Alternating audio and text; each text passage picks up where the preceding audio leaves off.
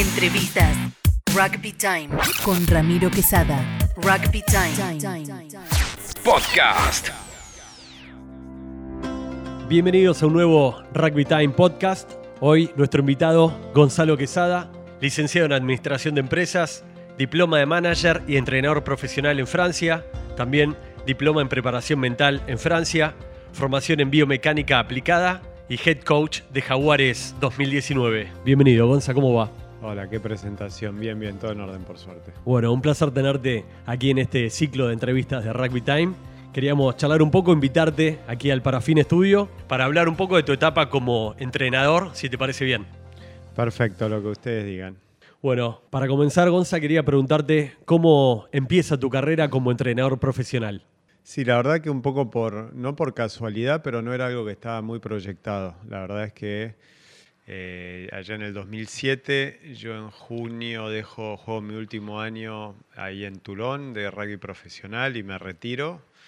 Em, mi plan era volverme a, este, a, Argentina ya después del Mundial. Venía el Mundial en Francia, así que obviamente lo iba, lo iba a vivir. Este, ahí también como eh, un poco en tele y, con algunas marcas y, este, y aprovechando para seguir muy de cerca a, los Pumas también.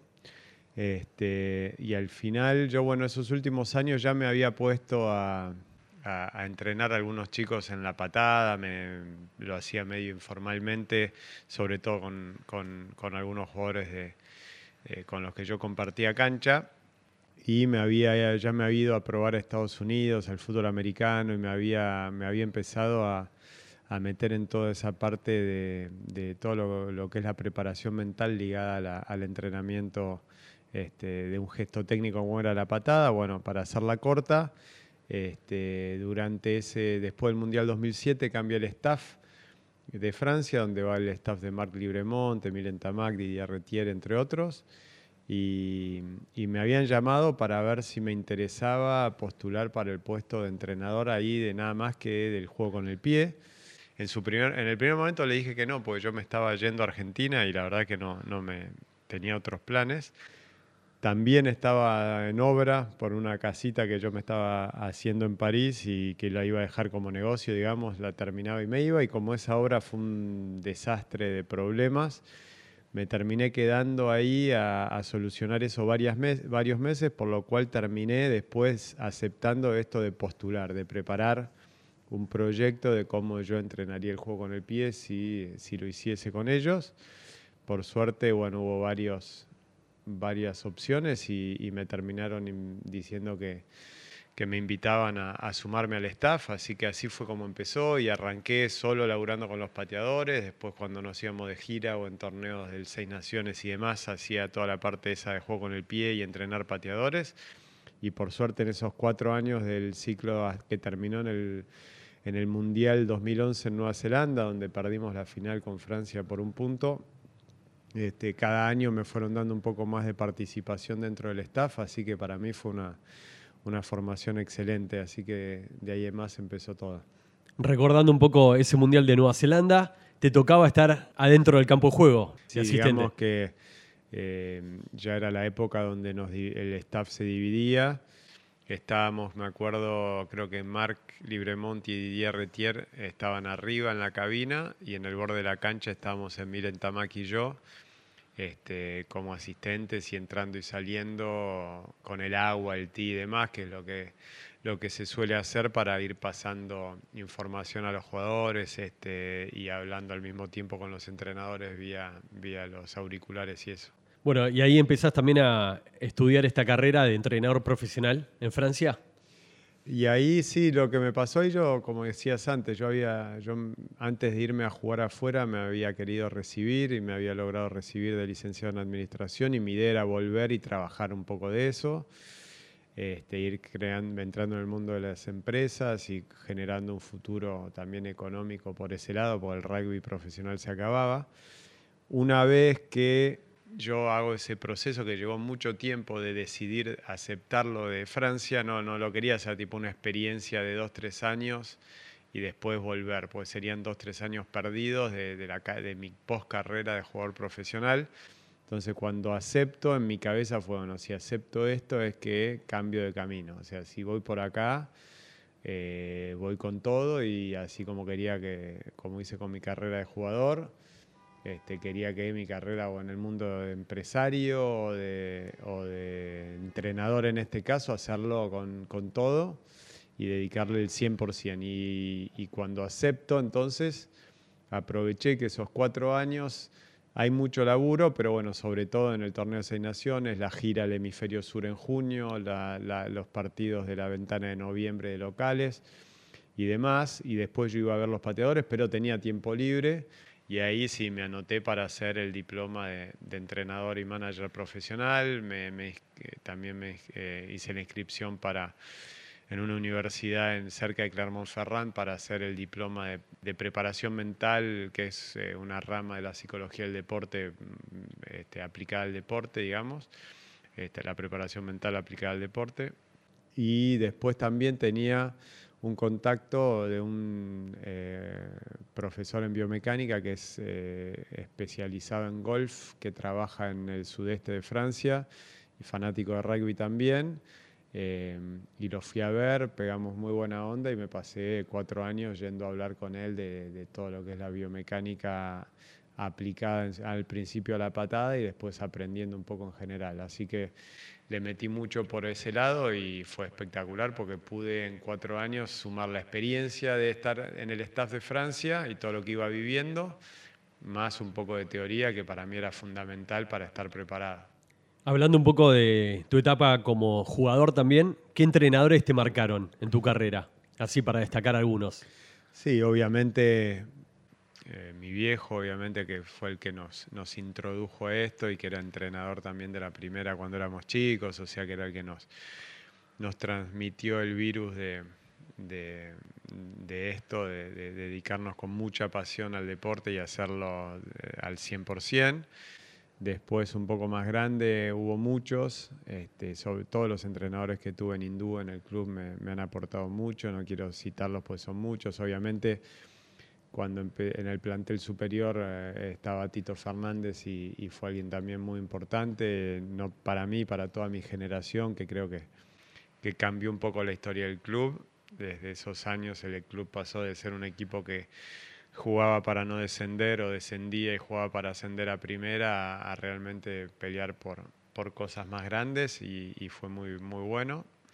Y después eh, en Francia tuve muchos, por ahí el más importante, el que más me marcó fue Pierre Berbizier, quien es todavía hoy mi amigo, porque la verdad que fue el que me dio la primera oportunidad de, de irme a jugar al rugby profesional. En realidad tuve varias oportunidades, pero bueno, fue la, la insistencia de Pierre, en, que estaba en Narbonne en esos momentos, que me, que me hizo aceptar de, ir y bueno, debutar mi carrera de jugador. Después del Mundial del 99. Después del Mundial del 99. Y cuando se acabó mi, eh, ese ciclo de cuatro años con el staff del seleccionado de Francia, ahí en el 2011, tenía la posibilidad de, Francia me dio la posibilidad de seguir en ese staff, pero también apareció Pierre Berbizier que ahora entrenaba Racing, era el head coach y que andaba buscando un asistente eh, para todo el, juego de ataque y los tres cuartos, obviamente, sobre todo.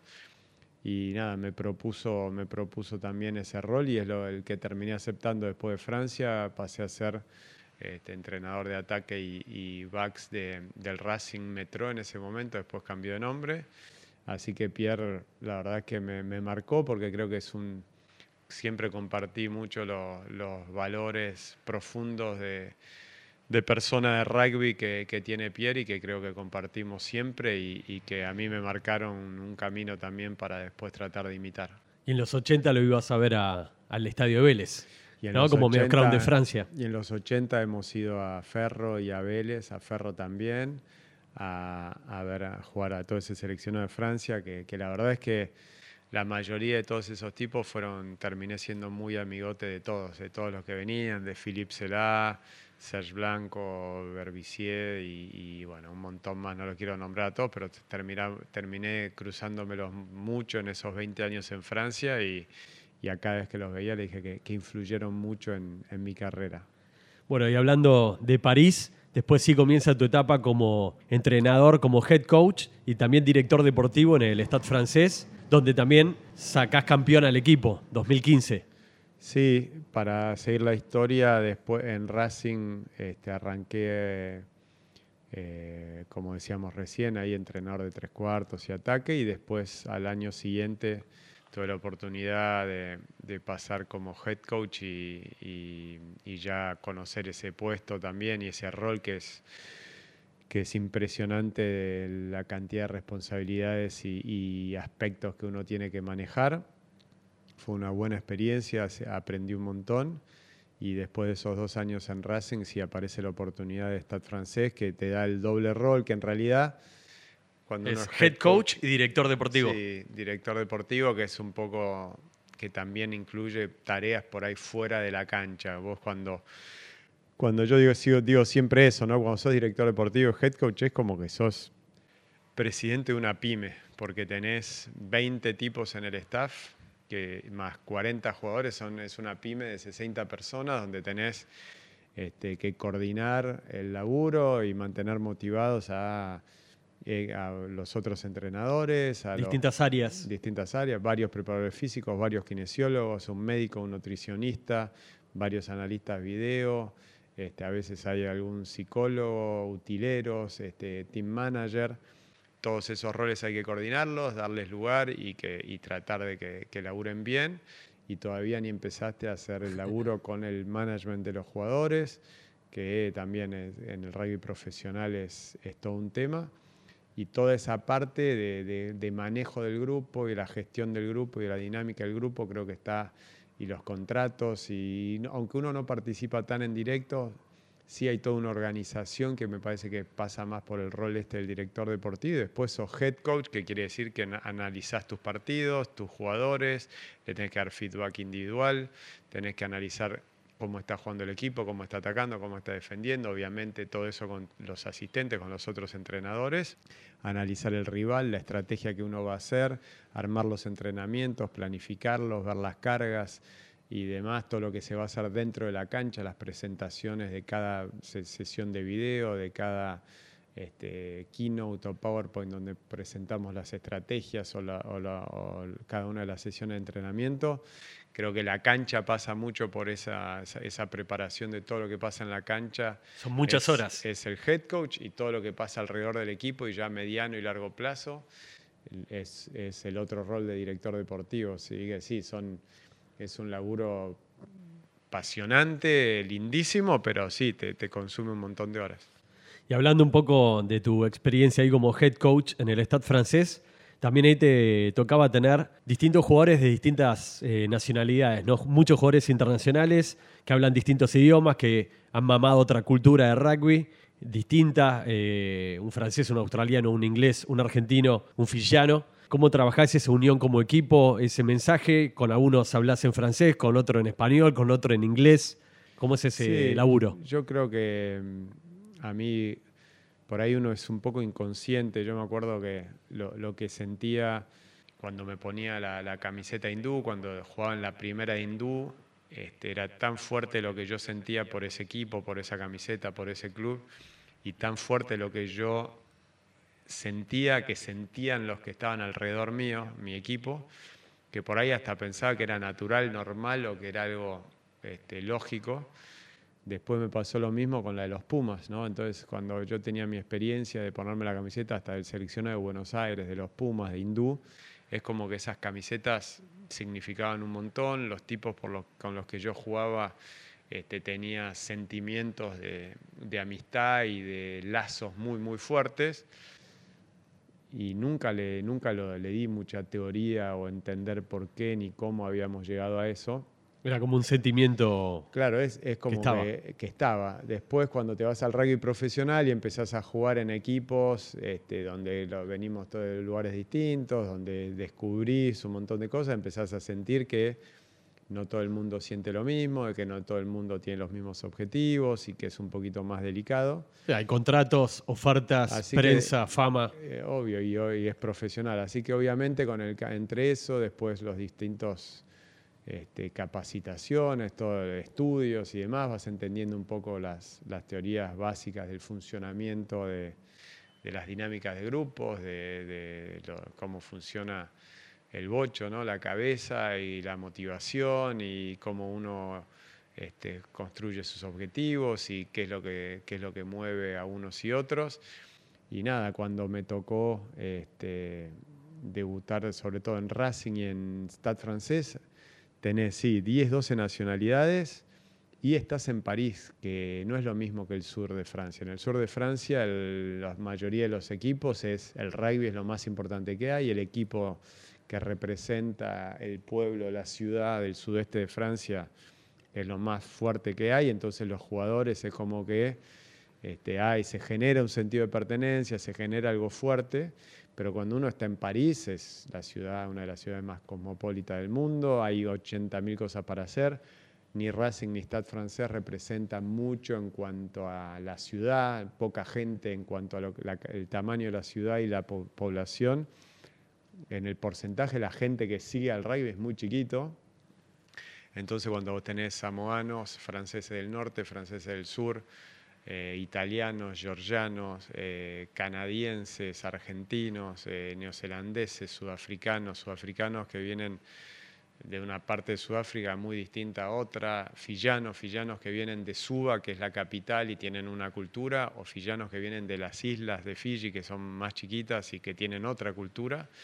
Bueno, es todo un desafío generar objetivos comunes, un compromiso sobre todo, que para mí es lo más importante en este juego, todo pasa por el nivel de compromiso que se genera. Entonces, ¿cómo se hace para que todas estas condiciones que te acabo de decir, uno entre a la cancha con un equipo que sienta algo por el de al lado y que sienta algo fuerte por esa camiseta? Y creo que, que todo ese laburo profundo y que lleva mucho tiempo de, darle sentido a, esos objetivos y generar objetivos comunes, de saber quiénes somos, a dónde vamos, este, cómo lo vamos a hacer, toda esa cultura, toda esa visión es muy importante tener una, uno mismo como head coach y después ir construyéndola con el, con el grupo para que tome sentido para todos y que sean todos la, la motivación común, la de ir a buscar esos objetivos juntos. ¿Y ahí era el idioma francés el común denominador o tenías que dar un poco la charla en inglés, un poco en francés o en español también en algún caso? Siempre, siempre tratamos, por estar en Francia y por respetar a, el país, el país y el rugby francés y el club donde estamos, que el francés sea la lengua básica y principal y que se hable en francés en, eh, todo el tiempo. Lamentablemente hay algunos jugadores, eh, sobre todo los anglosajones, a los latinos, los, italianos, argentinos, algunos rumanos que, me ha tocado, eh, tienen más facilidad cuando son latinos eh, por las raíces de la lengua a aprender el francés más rápido. A los anglosajones la verdad que les cuesta mucho más. Y bueno, entonces por ese motivo muchas veces eh, mis charlas eran en francés, pero traduciendo cada tanto la idea principal de lo que estoy hablando, traduciéndola en inglés y en las presentaciones asegurándome que todos hayan entendido el mensaje principal usando también la lengua en inglés también para, para, para, que no se quede ninguno colgado. ¿Es siempre el mismo mensaje o según la característica de un país, de un jugador, la cultura que venía, tenés que hablarle de otra manera para que llegue, para conectarlo, para motivarlo? O la misma palabra de arenga por ahí a a un francés es la misma para un australiano, un hay Un poquito, hay un poquito de la cultura de cada uno, pero creo que sin hacerla muy pesada la respuesta, eh, más allá de la cultura, somos todos, eh, con respecto a nuestros sentidos, tenemos todos, usamos un sentido de una forma, vamos a decir, de forma prioritaria. Somos todos un poco visuales, un poco auditivos, un poco kinestésicos. Y en ese sentido, ¿qué quiere decir? Que por ahí un jugador va a entender una jugada cuando yo le muestro el video, cuando ve la situación, cuando yo le hago una diapositiva donde ve las flechitas y por dónde se mueve cada jugador. Este, hay otros que cuando lo escuchan le dan sentido y es mucho, son mucho más auditivos y hay otros que hasta que no están en la cancha, no corren la línea, no sienten la pelota, no no viven esa La acción. corporalmente esa acción, eh, no lo sienten. Entonces somos, para que quede claro, hay que ir identificando y te vas dando cuenta. Algunos jugadores en cuanto das la presentación vienen a pedirte que les imprimas para volver a mirar lo- algo. Entonces esos estudiar. son por ahí más visuales. Hay otros que te lo vuelven a preguntar o que tienen más nociones de ritmo y te hablan, che, con qué ritmo, con qué el ruido, o mismo en los, en los gestos, bueno, no quiero ser muy largo.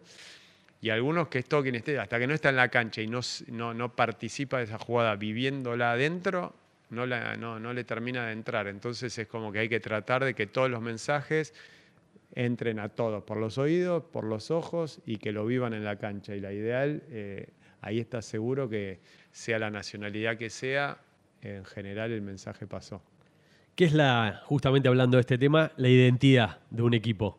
Por ejemplo, el plan que has trabajado en Jaguares, la identidad No, que y armó es un el poco equipo. lo que hablábamos, es una palabra que, que quiere decir un montón de cosas, pero para simplificarlo y que no suene tan, tan, tan raro, es simplemente lo que decíamos recién. Nosotros, eh, cuando por acá, eh, para hablar de jaguares, como puede pasar lo que charlamos recién de Francia, ¿no? Yo ven- eh, puedo ser un jugador que vengo de Hindú, juego al lado de un chico que se crió en Córdoba Athletic, otro en Huirapuca, otro en Duendes, otro en sí. Rosario. Cada uno viene de su provincia, de su club. eh, mamó este, un, mensaje, una, forma de ver las cosas, un- unos valores. Y, como te decía recién, seguramente está acostumbrado a usar una camiseta que tiene un significado, que representa algo. Entonces, identidad es un poco, bueno, tomemos esta camiseta de Jaguares que nos une, ¿Y qué va a representar esa camiseta? ¿Qué significa la identidad? O sea, ¿quiénes somos cuando nos ponemos esta camiseta? Yo sé, este, cuando mi identidad soy un ciudadano argentino, como dice mi documento de identidad, vengo, soy argentino, nací acá y ser argentino representa una cantidad de valores o elementos que me diferencian seguramente de alguien que nació en este, Hungría. Eh, y bueno, nada, cuando hablamos de identidad, decir, bueno, decidir juntos, un poco basados también en la identidad y la institución, que es la UAR en este caso, que ya es un conjunto de valores que representan algo, bueno, dentro de esa UAR, eh, que ya tiene su identidad natural este, y, y- conocida por todos, bueno, la camiseta de Jaguares tiene que tener una identidad propia, tiene que representar algo y como es la camiseta que yo me voy a poner y que me une con, con los que tengo al lado, tenemos que decidir y definir y estar seguros de quiénes somos cuando nos ponemos esta camiseta, qué nos va a hacer diferentes de otras camisetas y sobre todo qué queremos que la gente que no es parte de esta identidad vea de nosotros, cómo nos ven, este, cómo vamos a ser nosotros vistos y cómo queremos representar esa camiseta. Todos esos conceptos son lo que para nosotros es, la identidad y que es fundamental porque es lo que va a generar un motivo de un- una motivación este, sólida porque al, ser claro y específico y que, y consensuado, va a tener un efecto mucho mayor que si nos ponemos todos una camiseta, no sabemos bien qué quiere decir, ni por qué, ni dónde vamos y que sentimos que por ahí cada uno está en la suya. En Jaguares la parte de identidad tiene que ver mucho con el trabajo, la importancia de los clubes de Argentina. Obviamente, lo que tratamos es no diferenciarnos al revés, queremos reforzar un poco esa fuerza del rugby argentino. O sea, Jaguares es el equipo argentino que nos representa en el Super Rugby, en el torneo seguramente de mayor prestigio del mundo, con los mejores jugadores del hemisferio sur. Ahora, somos el único equipo argentino, somos el único equipo con solo argentinos, este, sin extranjeros, sin jugadores que, que vienen de otro lugar que no sea un club formados en clubes argentinos. Eso no puede no ser una fuerza, eso tiene que ser una fortaleza del equipo. Así que obviamente cuando laburamos nuestra identidad, lo que tratamos es este, unificar ese mensaje que hemos tenido todos cuando, cuando vamos escarbando o yendo en profundidad, eh, nos damos cuenta que lo que a mí me dijeron mis primeros entrenadores en, en hindú es prácticamente lo mismo que le dijeron a este, otros de los entrenadores en, en, su club, que es lo mismo que recibieron este, el 100% de los jugadores como mensajes en los distintos clubes de todo el país donde se formaron. Creo que eso nos hace diferentes, creo que esa es una fortaleza y sobre todo los jugadores y los entrenadores y todo el staff estábamos muy orgullosos de venir de los clubes de donde venimos y queremos guardar ese lazo con el club, eh, ese lazo de una forma fuerte y con mucho orgullo y representarlo lo más alto posible. Entonces, obviamente lo que tratamos es que el equipo este argentino que nos representa represente nuestros clubes, nuestros mensajes y nuestros valores recibidos en nuestros clubes.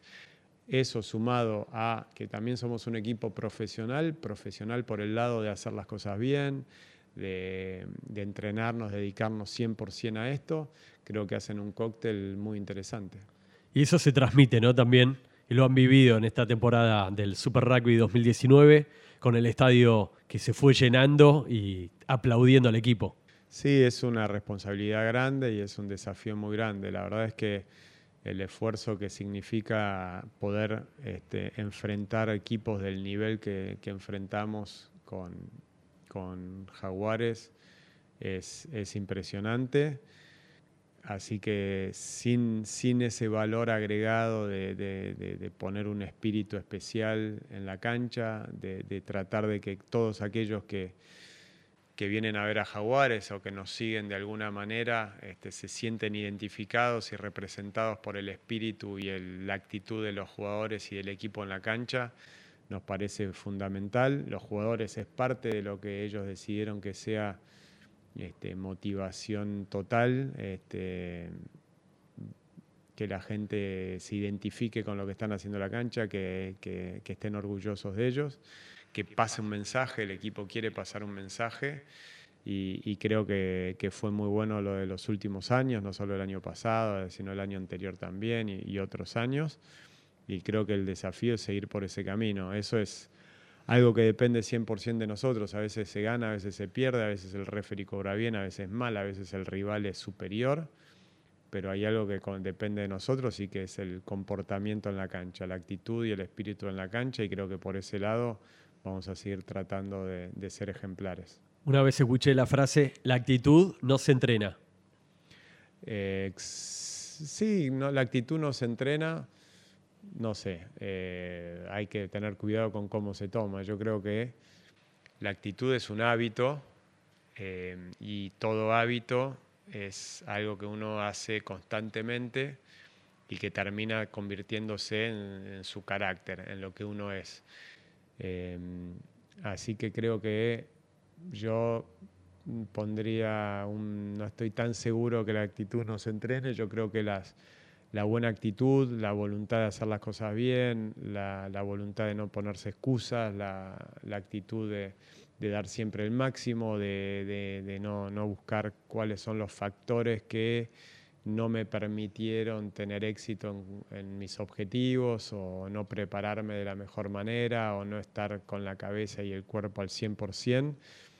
Este, Depende de la actitud. sí, para mí se entrena. Eso es una forma de hacerlo siempre, todos los días, en todos los casos. Es lo que va generando una actitud, una forma de ser, un carácter.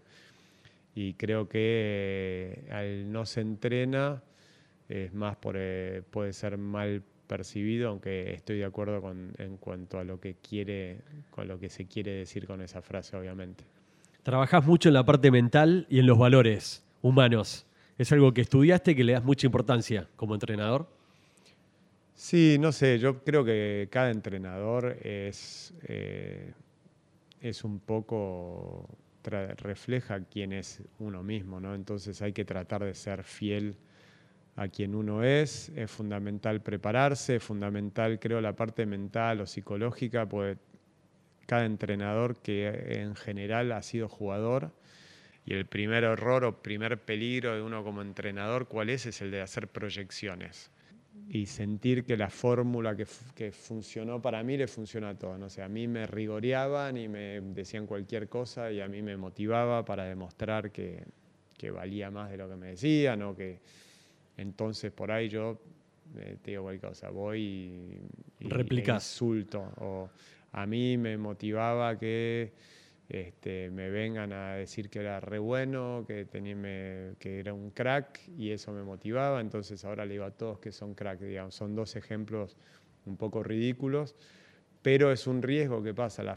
uno está como convencido y va, entrenas todavía siendo jugador. Creo que esa parte psicológica a mí, de entre, estudiar un poco de psicología, me sirvió para dejar de lado atrás al jugador y ser lo más independiente de ese jugador posible cuando, en cuanto a la forma de entrenar, tratar de estar abierto a los jugadores que son parecidos al jugador que era yo o no, y ser capaz de llegarles a todos este, con, esos mensajes, entender el funcionamiento de cada uno este, y conocer un poco a, los hombres, ¿no? al humano, que me parece que es fundamental a veces uno entrena el pase, el tackle, el scrum, la defensa, el sistema de ataque.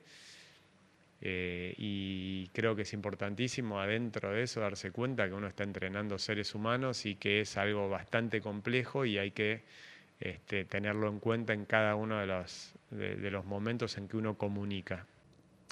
Y la parte de los valores y demás, qué sé yo, creo que, que uno también se pasa un montón de horas con los jugadores, semanas y semanas, uno pasa mensajes y, creo que lo más importante es ser coherente, siempre coherente entre lo que uno dice, lo que uno hace y tiene mucho más significado, mucho más fuerza lo que uno va a hacer como entrenador. Ese es el mensaje que va a pasar.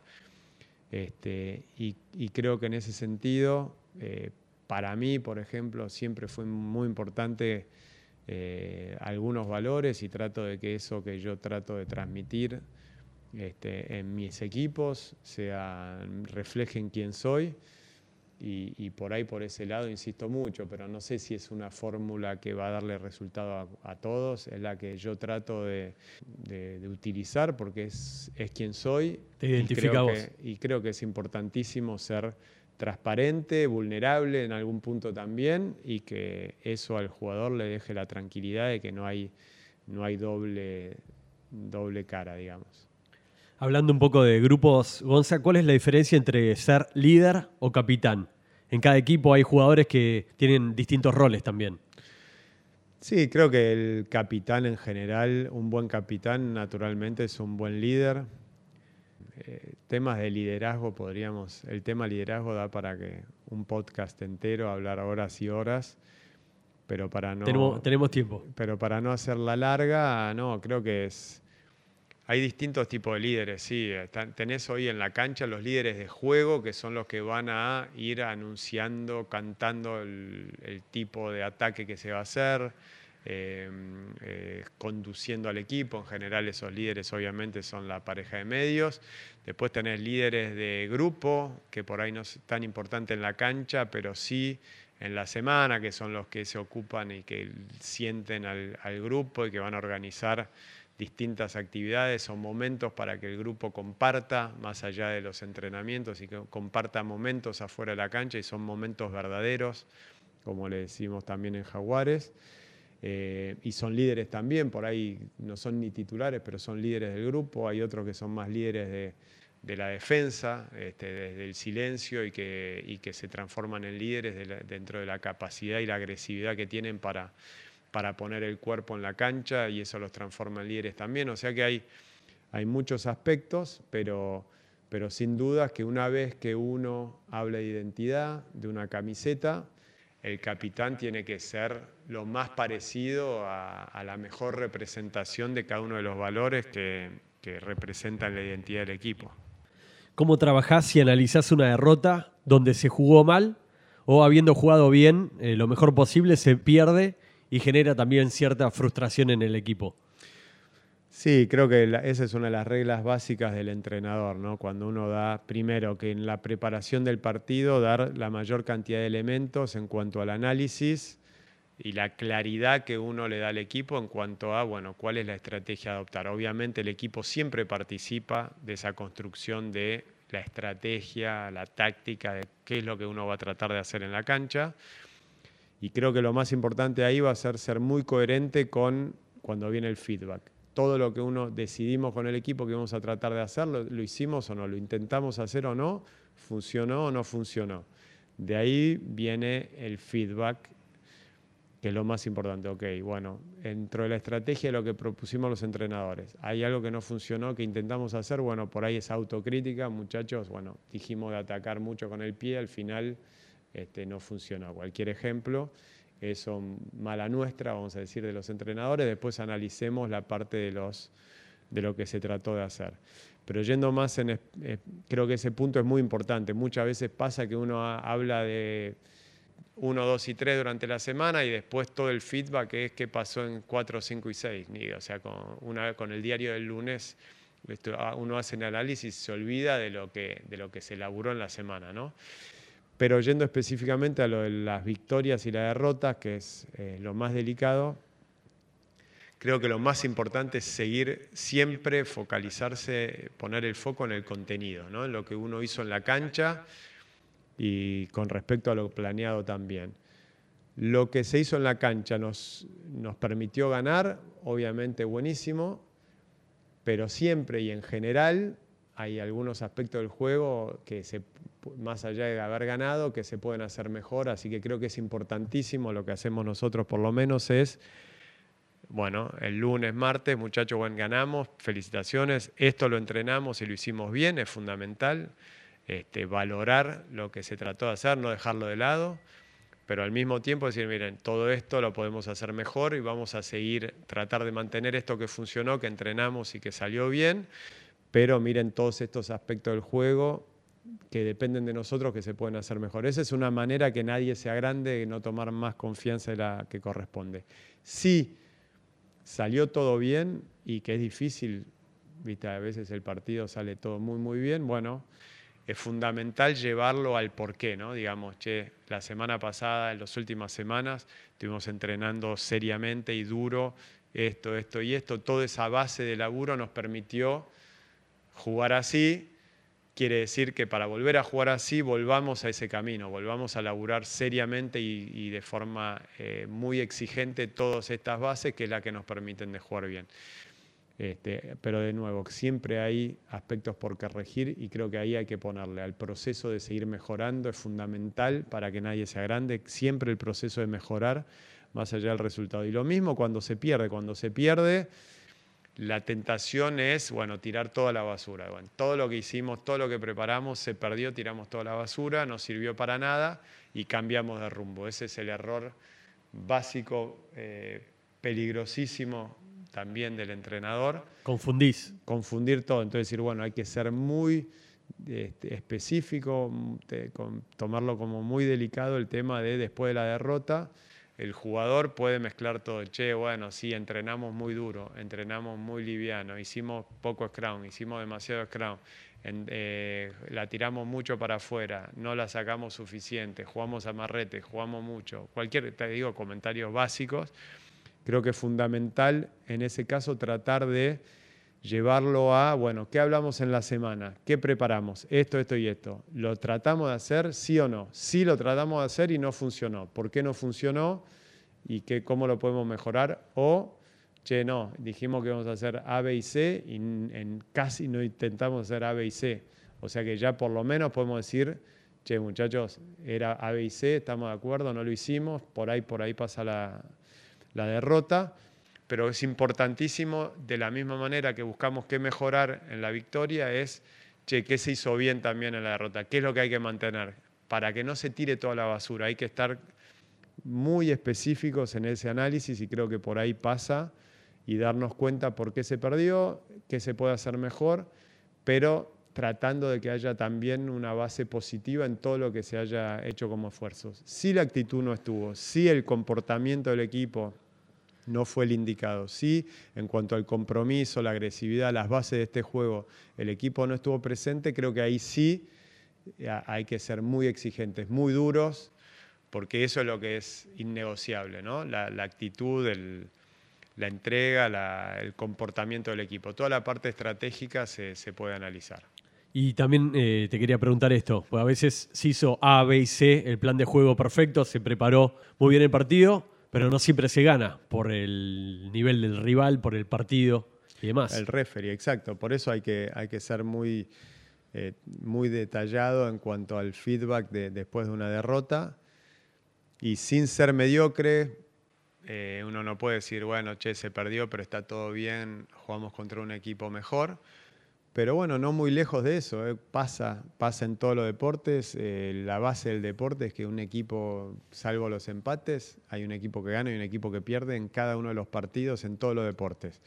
Entonces, creo que el cómo se pierde es lo importante, ¿no? Se puede perder jugando con muchísimo, un comportamiento excelente, con una actitud excelente, llevando a cabo el plan de juego y usándolo de la mejor manera, con buenas destrezas y demás, y que enfrente haya un equipo con un excelente comportamiento, con mejores destrezas, con mejor plan de juego y mejores jugadores que hace que, bueno, se pierda. Y creo que ahí, por ahí, el análisis va a ser por ahí, bueno, che, mira, en el modelo de estos jugadores, apuntémosle a ser tan buenos como ellos o mejores y sigamos laburando en todo esto sin que sea un drama. De nuevo, el drama o donde hay que ser muy duro es cuando lo que depende del equipo no está presente en la cancha y cuando falló. Y creo que ahí es donde hay que buscar las causas, entender por qué el equipo no funcionó desde ese lado, por qué hubo este, comportamientos generales del equipo que no, que no corresponden y bueno, de nuevo, creo que todo ese laburo previo del que hablábamos antes, si está bien hecho, hace que sean pocos los casos donde el equipo no responde presente, no, no se presenta este, anímica y espiritualmente en la cancha. Cuando eso pasa hay que ser duro, todo el resto creo que hay que tener, hacerlo de forma detallada y, y en la derrota tratar de mostrar todo lo que hay que guardar, todo lo que hay que seguir mejorando, todo lo que estuvo bueno para no tirar toda la basura. Como entrenador, darle confianza al jugador y motivarlo parecería ser algo primordial y básico, sin embargo a veces pasa todo lo contrario, que por ahí el jugador no tiene esa confianza dentro de la cancha. Sí, creo que ese es el gran desafío de los entrenadores, ¿no? Tener la, el nivel de exigencia este, siempre muy arriba, siempre este, tratar de evitar todo tipo de mediocridad, siempre meterle un máximo de ambición en cuanto a lo que le pedimos a los jugadores, este, tratando de mantener un, alto grado de humildad, pero siendo muy exigentes. Y en ese camino hay que crear confianza. Entonces, la línea y el desafío de los entrenadores es siempre cómo hago para ser exigente sin que el jugador pierda confianza. ¿Por qué el jugador puede perder confianza? Pues a veces es como que los podemos hacer sentir que nunca es suficiente y que al final todos mis esfuerzos no sirven porque es como que siempre falta, siempre falta y demás. Y a veces uno para generar confianza por ahí eh, se excede en los feedback muy positivos de lo que se está haciendo bien, lo que, lo que está saliendo bárbaro y eso puede hacer que también que alguno se relaje, se confunda y que entonces los dos, esos dos extremos donde la exigencia hace que nunca haya una recompensa ni una sensación de, círculo virtuoso donde intento, hago esfuerzos, me sale bien, el entrenador me dice por qué y qué estoy haciendo bien y me dan ganas de seguir haciéndolo, y, o, o sin llegar a un punto donde eso me hace que yo me relajo, que me sienta que estoy tranquilo, entonces que después en la cancha no esté motivado. O el otro caso, donde por ahí estoy, soy tan duro, tan exigente, le voy pidiendo tanto con poco feedback que siempre, por ahí siempre falta y que el jugador termine desmotivado diciendo, bueno, no tengo las condiciones para hacer esto, no, no sirvo para esto y no me da, ¿entendés? Entonces es, creo que el desafío del entrenador es, la confianza es todo, pero confianza no es tan fácil como decir, salí a la cancha, te sale bárbaro todo, sos un crack y eso va a hacer que el jugador esté motivado. Creo que es la forma de presentarle el desafío, de que el jugador entienda y el equipo y el jugador entienda que tiene los recursos necesarios para responder ese desafío, que están ahí y que requieren de un esfuerzo. Parece fácil, pero todo eso, que el jugador entienda profundamente que tiene los recursos para jugar ese partido, para, para afrontar el desafío y, que, y para que ello suceda necesita meterle energía, meterle esfuerzo personal, eso es motivar, eso es entrenar.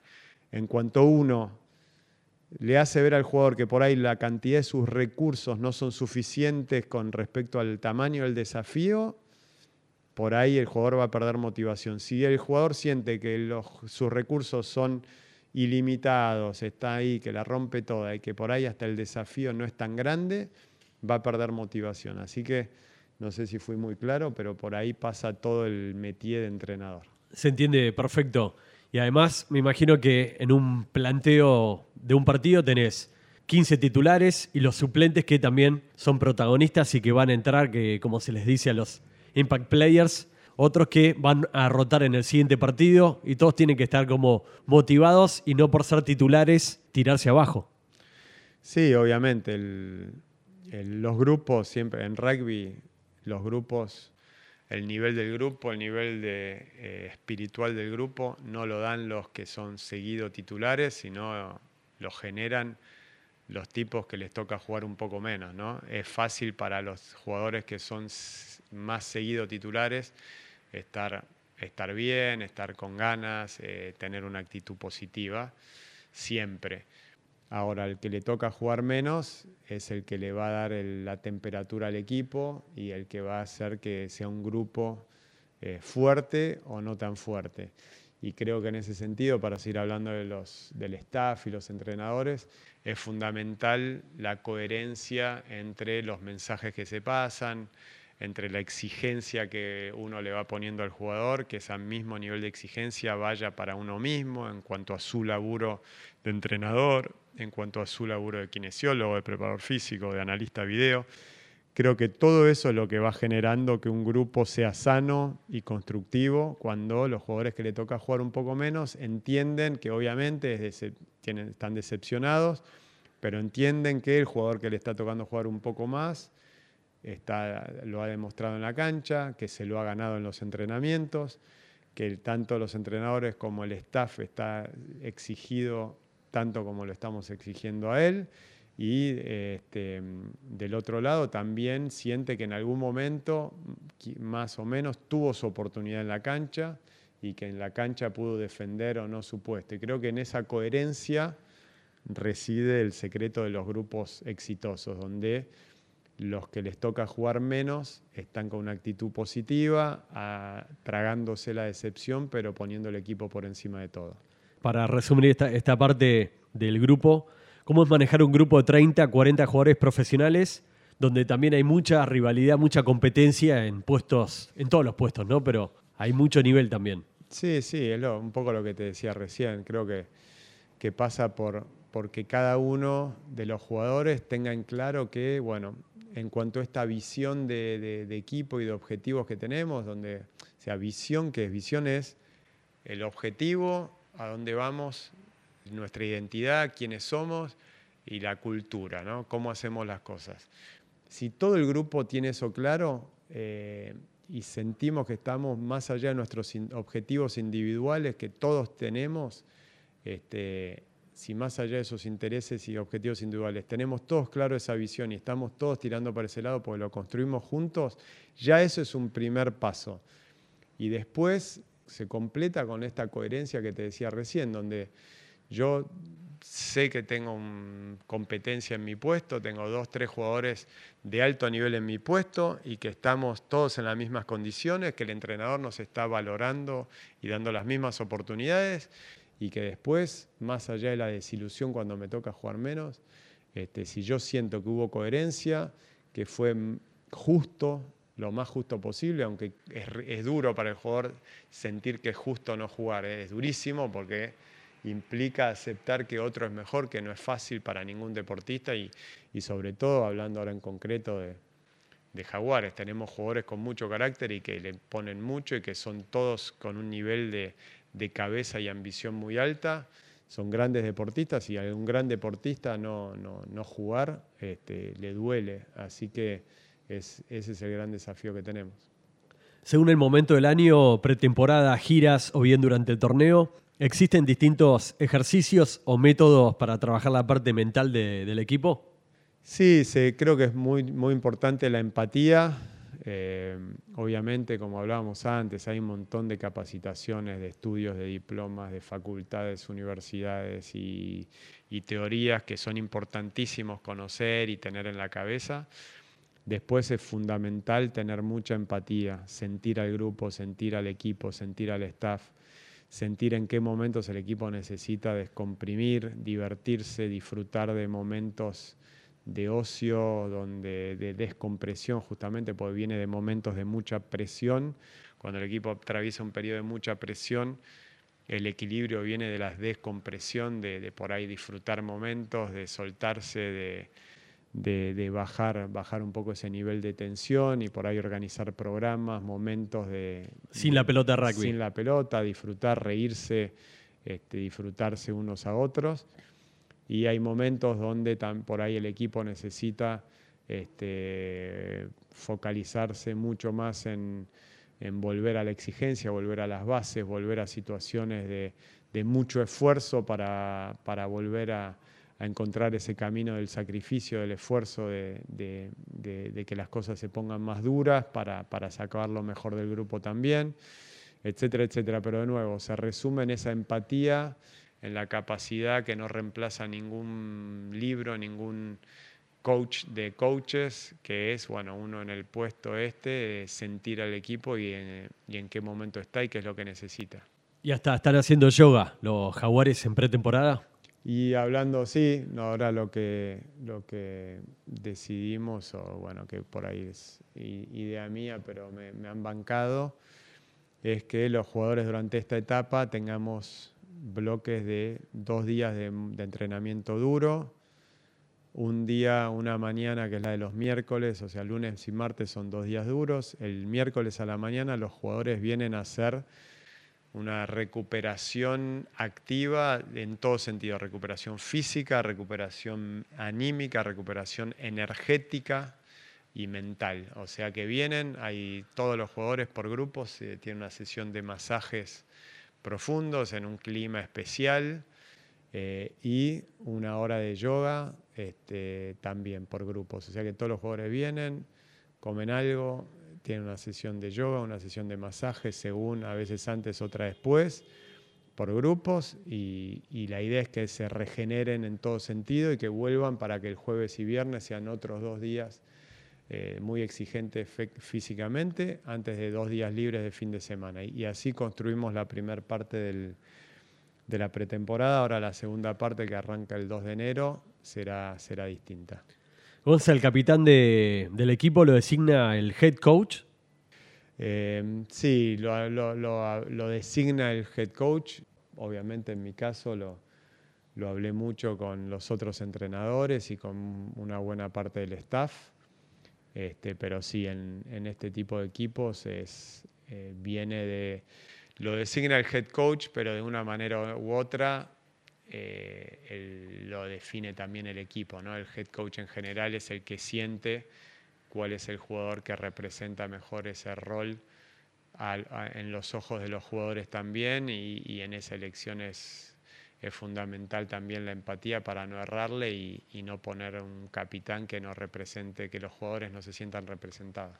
Cuando agarraste Jaguares estaba Pablo Matera como capitán de los Pumas y también capitán de Jaguares y designaste a Jero de la Fuente como capitán. ¿Puedes contar un poco la idea de este cambio y por qué elegiste a Jero como capitán de Jaguares? Creo que viene un poco eh, atado a, a- un concepto fundamental que existe hoy en la UAR y, que, y en el que estamos todos alineados, es que hoy por hoy el equipo más importante es el de los Pumas y la prioridad en, en todo es los Pumas. Y es así, es la lógica. Eh, en ese sentido, eh, una vez que el capitán de Jaguares, que era Pablo Matera, pasó a ser el capitán de los Pumas, que fue lo que pasó a fin del 2018, este, digamos que hubo una especie de este, consigna o sugerencia lógica de decir, bueno, tratemos de que el capitán de los Pumas no sea el mismo que el de Jaguares, y en ese sentido, este, bueno, al no ser Pablo, que siguió siendo lógicamente un líder natural, el que nos pareció a todos eh, que tenía las condiciones para cumplir este rol era Jero de la Fuente, que no lo había hecho nunca, pero este, creo que no nos equivocamos y el tiempo nos demostró que, bueno, que fue, fue una muy buena elección, un gran capitán, ultra respetado por los jugadores y que ha ejercido excelentemente bien su, su rol de capitán.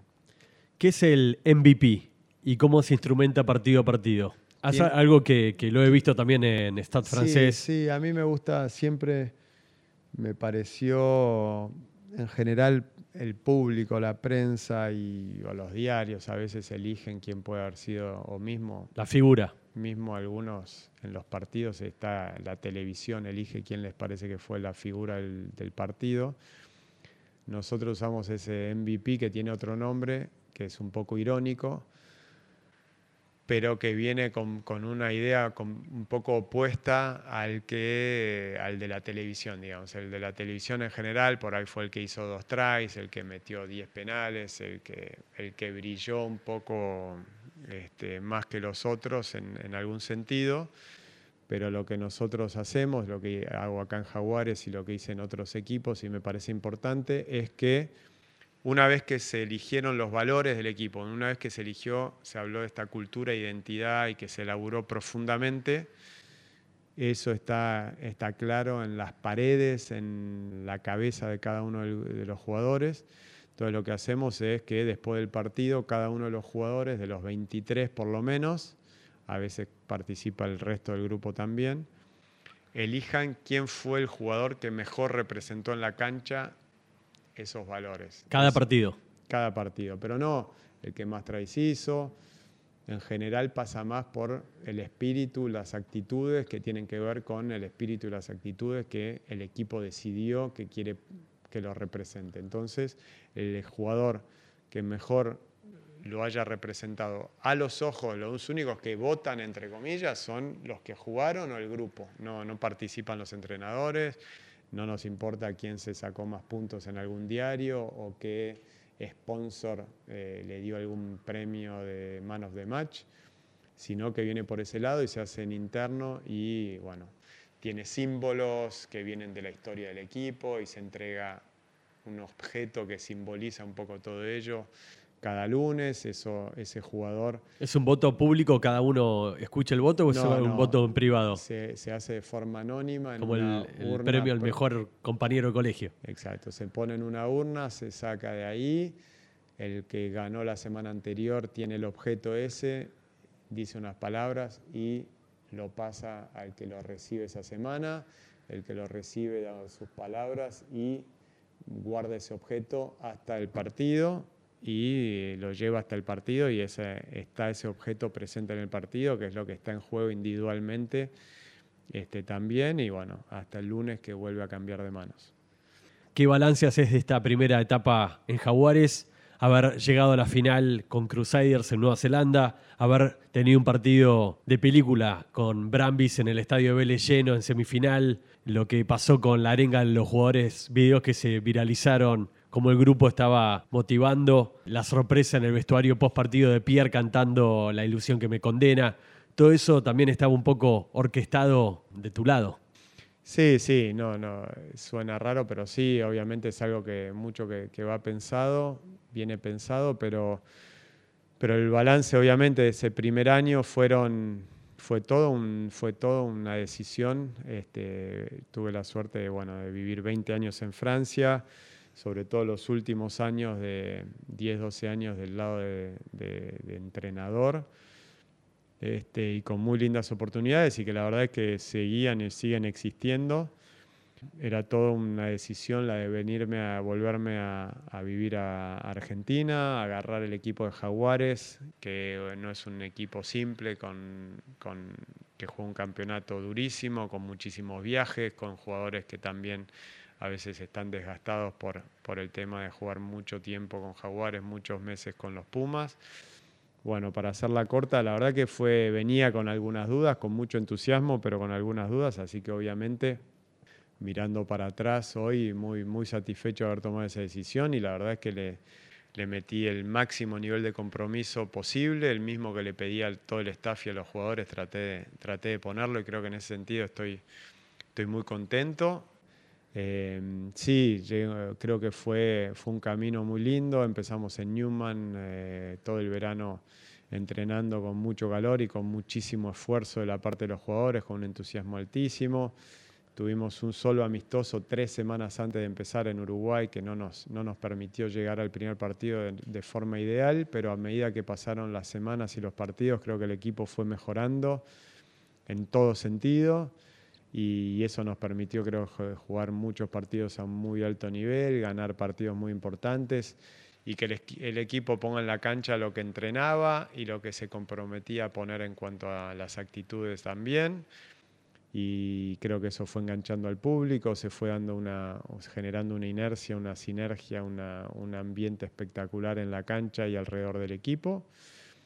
Así que bueno, sí, los recuerdos son, son imborrables, es un año, yo a los jugadores les empecé a decir desde que arrancó un poco mis propósitos, mi porqué, y que quería que ese año marque mi carrera. Eh, allá en enero en Newman les decía que era una oportunidad de que de que este año marque nuestras carreras, de que marque nuestras vidas y que con ese sueño largábamos. Y, creo que esos recuerdos del cuarto de final con Chief, la semifinal con Brambis, la final en Christchurch, como muchos, otros momentos, las giras y demás, creo que han quedado grabados y nada, no, no, no, hay que. Mucho fue, como decíamos antes, ¿eh? hubo, sí, hubo situaciones de videos motivacionales, de, de, sorpresas de parte de los jugadores que nos jugaban, de los símbolos del equipo, la música del equipo, la canción que se había elegido para, para que nos acompañe todo el año, fue, estuvo muy presente. Creo que todos esos símbolos les dimos mucho valor, los respetamos y, y fueron determinantes. Y nada, y ahora empieza, hay que, hay que guardar eso en un lugarcito de la cabeza y del corazón también, ¿por qué no? Pero ya está, es todo parte del pasado y ahora estamos todos con la cabeza en el futuro, siendo conscientes que nos están esperando, que los equipos rivales son durísimos, que se fueron jugadores importantísimos, que hay que reorganizar el equipo, reorganizar el grupo, tener nuevas bases, nuevos sueños, nuevas ambiciones y eh, volviendo al proceso de este, construir nuestras bases con, mucha humildad, con mucho laburo y con mucho compromiso. Todas estas frases, eh, un poco las que mencionas vos también, son las que se transmiten y las que están ploteadas en todos los vestuarios. Sí, todo lo que sale, nosotros ponemos las bases para que el equipo decida. En el gimnasio, en el vestuario. Sí, nosotros plantamos las bases, el marco de funcionamiento. Sabemos cuál es nuestra filosofía de laburo, nuestra filosofía de juego.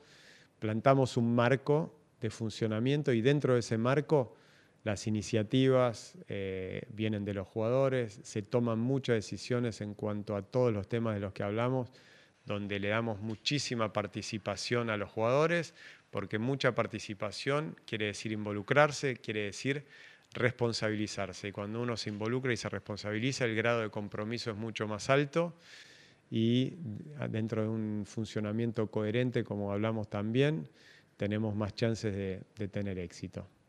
Las dos últimas, Gonza, y terminamos este podcast. La pregunta al millón. ¿Por qué veías los partidos en Vélez en un palco, solo con un handy, sin monitor, sin la tele ahí presente para, para mirarlo? Porque el primer partido lo vi en donde es la cabina, que está buena en Vélez, pero bueno, está en las 22 metros de un lado, es chiquita, entramos dos nada más con el analista video, hay un ángulo donde no se ve la cancha y pedí estar en un lugar más central y el lugar más central lamentablemente no tiene conexión para tener al analista video al lado ni la computadora pero privilegié tener una buena visión de la cancha y con, junto con el audio del referee donde escucho lo que pasa en la cancha, más el walkie-talkie con el cual comunico con los otros entrenadores y, y, demás staff, estoy en buenas condiciones. me gustaría tener todo como tenemos en los estadios donde jugamos de visitante. En general tenés una ubicación más central y la conexión es para, para la computadora pero la verdad es que, así funciona bien también. Y la última, siempre hablas y también destacás la importancia del equipo técnico, del staff que te acompaña. Sí, la verdad es que en todas las preguntas traté de, siempre hablar de nosotros, eh, no de mí, sino de nosotros como staff, porque es, es, todo un laburo de staff.